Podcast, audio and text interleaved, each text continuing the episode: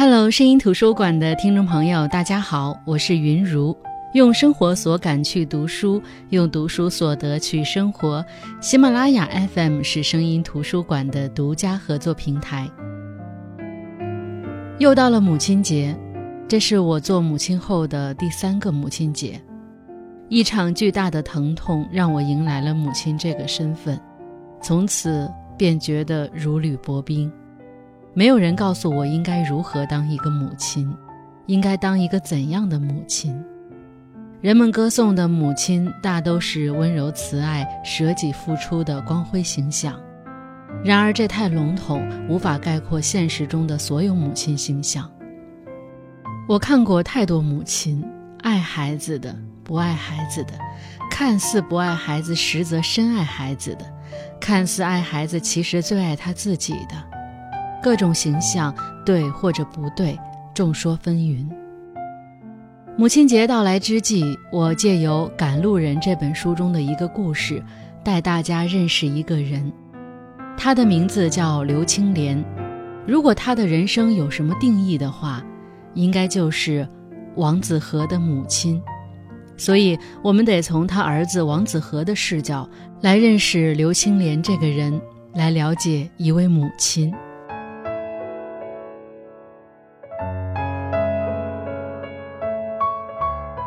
王子和出生于一九八零年，母亲刘青莲出生于一九五四年。刘青莲不是传统意义上的无知女人，她也算是个知识分子，一辈子都在西安一所高校的图书馆工作。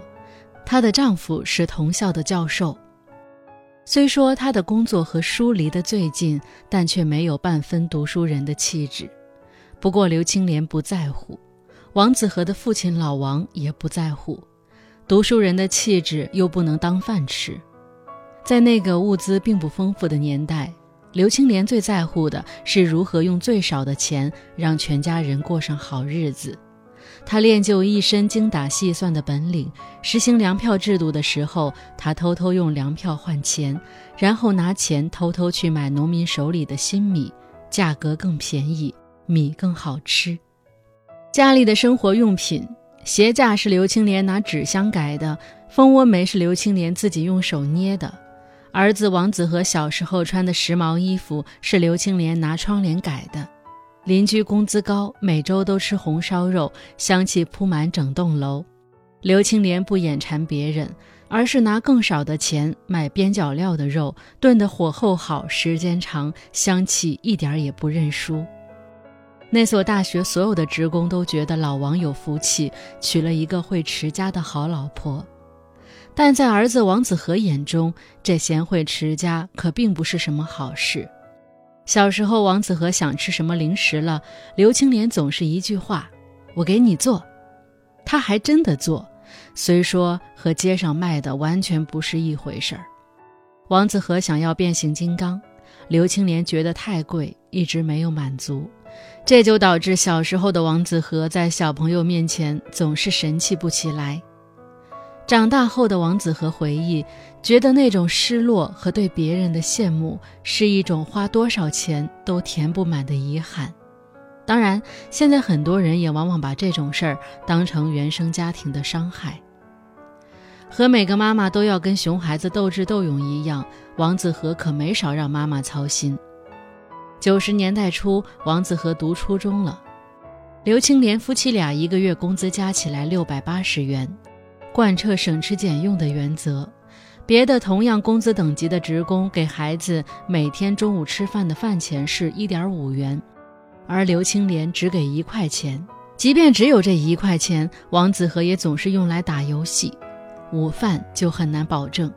后来打游戏的事情败露了，刘青莲就把他的零用钱也断了，取而代之的就是每天变着花样的爱心午餐。可是儿子的目的是为了要回零花钱，于是总是嫌弃饭到中午吃的时候早就凉了。本以为刘青莲会妥协，谁知道他竟然每天现做午饭，骑着自行车给儿子送，不管刮风下雨。都要在学校看着儿子吃完，等儿子吃完，再用自己随身带的馒头就着儿子吃剩的菜汤对付自己的午饭，然后直接去上班。来回一个小时的车程，再加上做饭的时间、等儿子吃饭的时间，这就是刘青莲中午能够腾出的全部时间。为了腾出中午的时间，为了不耽误儿子吃上热乎乎的饭，他放弃了去教研室工作的机会，甘愿留在相对清闲的图书馆。一九九九年，父母一个月的工资加起来是三千元。这一年，王子和考上了大学。北京的一所很牛的大学，别人都是全家齐上阵送孩子去北京，刘青莲也想去，但是他算了算账，来回火车票加上去那里住宿的钱，恐怕要上千元。于是省钱，刘青莲又上线了。他觉得这一趟花掉的钱几乎是儿子一学期的生活费，不值当。于是王子和被迫一个人去大学报道。大学生活也是王子和逐渐摆脱刘青莲的生活，除了第一年还有生活费，第二年他找到了兼职家教，帮人组装电脑，挣了不少钱。他不再需要家里提供生活费了，甚至后来谈了女朋友，他还能给女朋友买手机、买自行车。王子和说：“一份真正属于我自己的生活中。”原生家庭渐行渐远，刘青莲和他精打细算的生活仿佛成了上辈子的回忆。只有在收到他寄来的酱菜，或在寒暑假回家时，我才会意识到，原来他还在那里。或许太久不在一起生活，记忆中的母亲停留在了以前。等王子和大三暑假带女朋友回西安，才对母亲有了新的认知。本以为父母会开车来火车站接，结果刘青莲觉得停车费太贵，就让大家坐公交车回家。本以为回到的是温馨的家，结果家中的味道极其难闻。原来刘青莲为了省水，每次洗澡都会把洗澡水存在浴缸里，然后用来涮拖把、冲厕所。本以为可以用美食征服女友的胃。结果吃完火锅后，刘青莲从拎的环保袋里掏出了一口锅，一股脑把火锅汤连同煮烂的残羹倒进了锅里，表示这汤回家还能煮顿面条。后来王子和本科毕业，又读了研究生，然后留在北京工作。这一年，刘青莲也退休了，退休工资每月一千八百元。从儿子到北京读大学，再到工作，刘青莲心疼路费，硬是没有去过一趟。北京奥运会期间，王子和抢到了两张比赛门票，让刘青莲来看。刘青莲坚决不同意。后来因为同事查出癌症晚期，刘青莲去探望时，那人说自己最庆幸的事情是查出病之前去了一趟北京，和儿子住了几天。刘青莲颇为触动。启程进京，且不说刘青莲为了省漫游费，坚决不回信息，接站的时候差点没接到人；且不说儿子带他买衣服，总是连商店的门都进不去，就被一股强大的力量拽回来，还不买不买；且不说儿子要给他买果汁，他倔强地从包里拿出保温杯。就单说这场比赛。刘青莲硬是因为安检时他随身携带的一把瑞士军刀不能带入场，差点就要守着军刀坚决不入场。王子和三十二岁的时候，年薪四十万，未婚妻比他小五岁，他们打算结婚，房子成了摆在面前的问题。王子和有存款五十万，当时北京的房价是三万五，他们只能贷款七十万。也就是说，当时王子和倾其所有，再加上贷款，只能买一个一百二十万的房子。一百二十万，在那时的北京，只能买一个开间。以王子和的工资，还两年买房会好一些，但丈母娘不同意。从大二就开始经济独立的王子和，已经没有办法接受向退休的父母要钱这回事儿，更何况在有刘青莲的家庭里。金钱是一个无法被提及的话题，只是没想到刘青莲还是通过丈母娘的唠叨知道了他的困局。他打来电话：“我和你爸商量好了，我们俩出八十万。王子和震惊极了，月薪从来没超过两千元的刘青莲和月薪从来没超过五千元的父亲，是怎样攒出这样一笔巨款的？一个有车不开嫌停车费太贵的人，舍得拿出这笔巨款；一个生活用水要用三道才舍得冲进下水道里的人，舍得拿出这笔巨款；一个连商场门都不进的人，从来不舍得买衣服的人，舍得拿出这笔巨款。据刘青莲所说，他的这笔巨款是攒钱攒的。他说：“我从一九八零年开始攒钱，刚开始每年攒五百元，到现在每年可以攒五万元。然后我们买了国库券、保险，还有五年期定存，平均年利率都在百分之四上下。你算算，这样利滚利，三十年下来是多少？”王子和结婚了，搬进了新家，后来也有了孩子。新时代的小夫妻，两人都有工作，带孩子的任务就落在了老人身上。刘青莲就到了北京，白天两个大人上班，她一个人又带孩子又做饭。晚上两个大人回家陪孩子玩的时候，刘青莲就趁机洗衣服、拖地。王子和的妻子觉得带孩子晚上睡不好。于是，连带孩子睡觉的任务都是刘青莲的。睡渣宝宝每天晚上都要醒七八次，每次醒都是刘青莲抱起来哄。于是，刘青莲打开了一天二十四小时、随时都要在线的模式。家里的东西越摆越满，而这个家里属于刘青莲的只有一个很小的抽屉，里面摆着基本的衣物，再有就是卫生间里的一个牙刷杯。一把边缘起了毛的梳子。刘青莲缩小自己的存在空间，尽量不影响儿子儿媳的生活，但这并不影响儿媳妇对她还是不满。这不满主要集中在无法达成共识的生活细节上，比如节省的刘青莲相信电视上夸大的广告效果，就真的给孩子的尿不湿戴满十个小时。比如刘青莲每次图省钱，买的都是超市的冷冻鱼，从来不买新鲜鱼。比如家里的灯关得特别勤快，等等。在一次王子和妻子实在忍不住大爆发之后，刘青莲呆若木鸡，他不再说话，只是按照儿媳妇的要求买新鲜的鱼，尿不湿换得及时，家里灯火通明，也不再去关灯。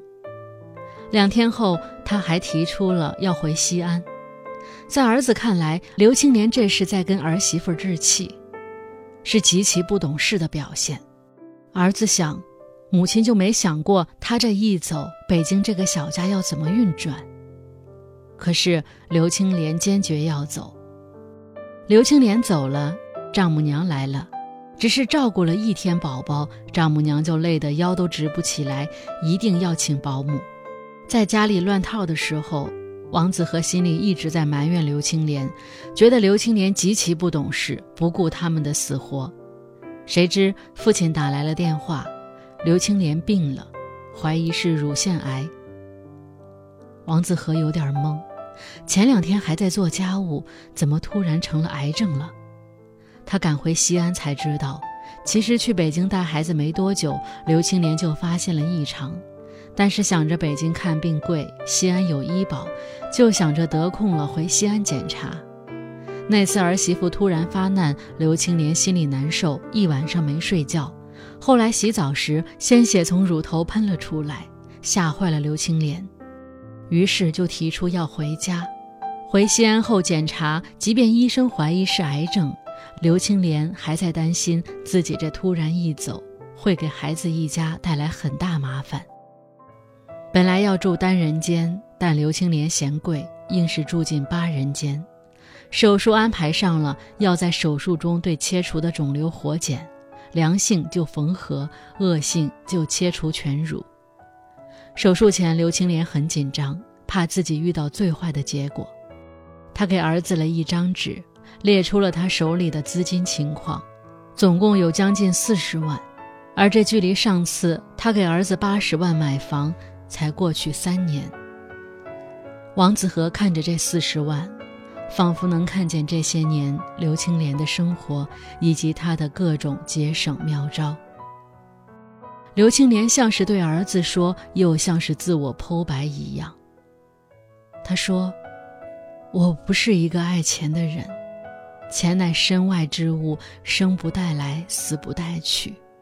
年轻时候节省。”是为了在关键时刻拿出钱，挣的是份踏实日子，是口骨气。老了花不了什么钱，就想着能省一分是一分，留给你们，你们还有几十年的好光景。并且到这个时候，他还在想着如何为这个家节省。他说：“这个病能治就治，治不了就不治了，回家歇着。”潜台词就是，如果不好治或者治不好，就不要花冤枉钱了。好在结果是良性。经由这件事，王子和仿佛真的读懂了母亲。小时候自己看电影逃票被抓住，还声称是向母亲学习，为了省钱。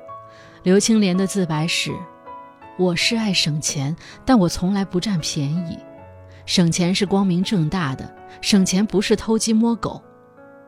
那时王子和没有读懂他。一九八六年，省吃俭用的刘青莲买了一台彩电，他们成了那个职工家属院第一个拥有彩电的家庭。一到吃完饭，家里总是聚满了人，每次看完，大家总要夸赞一下彩电的效果。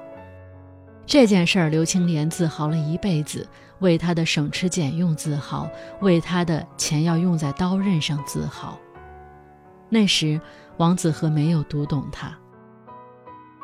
别人眼里的穷老太太一口气拿出毕生积蓄八十万给儿子买房，王子和没有读懂他，以为得了绝症要交代后事，又拿出四十万积蓄，王子和仍旧没有读懂他。没有读懂刘青莲在成为母亲之前，也是一个人，一个女人。她身上有那一代人的烙印，他们经历过饥荒，经历过文革，从农村走进城市。她所经历过的时代，目睹过的艰辛，看到过的父辈们扛起的责任，使她觉得美好生活来之不易，一定要用心经营。她用瘦小的身躯用心经营生活的样子，是一个女人，一个劳动者，一个母亲，怀着对未来的期许，甘愿对生活俯首的谦卑。现在，王子和年薪已过百万，收入提高，但是消费的欲望却降低了。他说，很多之前渴望达到的物质目标，如今唾手可得。反而觉得他可有可无了。不经意间，他已经从一个花钱大手大脚的年轻人，变成了一个简衣素行的中年男人。王子和说：“岁月终将刘青莲和我之间的沟壑填平了。我开始为有这样一位用心去经营生活的母亲而感到骄傲，并且对她自己觉得舒适的生活习惯予以理解。”这种理解一旦建立，刘青莲也神奇地放弃了对我的抵抗，开始坦然地接受我的决定和安排。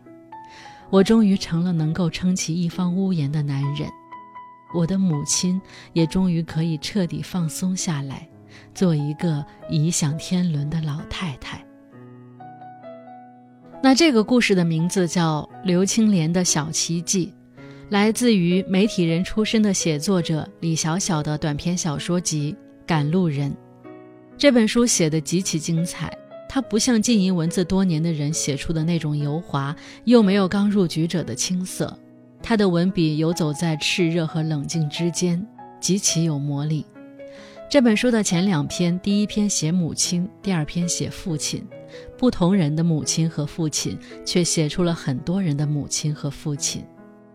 后面的几个故事写了很多离我们很远，但又似乎离得很近的故事，有美国的，有香港的，有西安的，这些城市和国家都有作者的生活经历，或成长，或留学，或工作。也许我们大多数人都不了解曼哈顿华人的感情世界，也不知道香港的精英是如何出轨的，不清楚一个女孩子怎么可以心甘情愿地做别人感情世界里的第三者。这些看似很狗血的故事，反倒在这本书里有了脚踏实地的踏实感。总觉得那些故事不是虚浮在云端的，而是发生在我们身边的。所以我非常推荐大家去读这本书《赶路人》。我是云如声音图书馆，我们下期再见。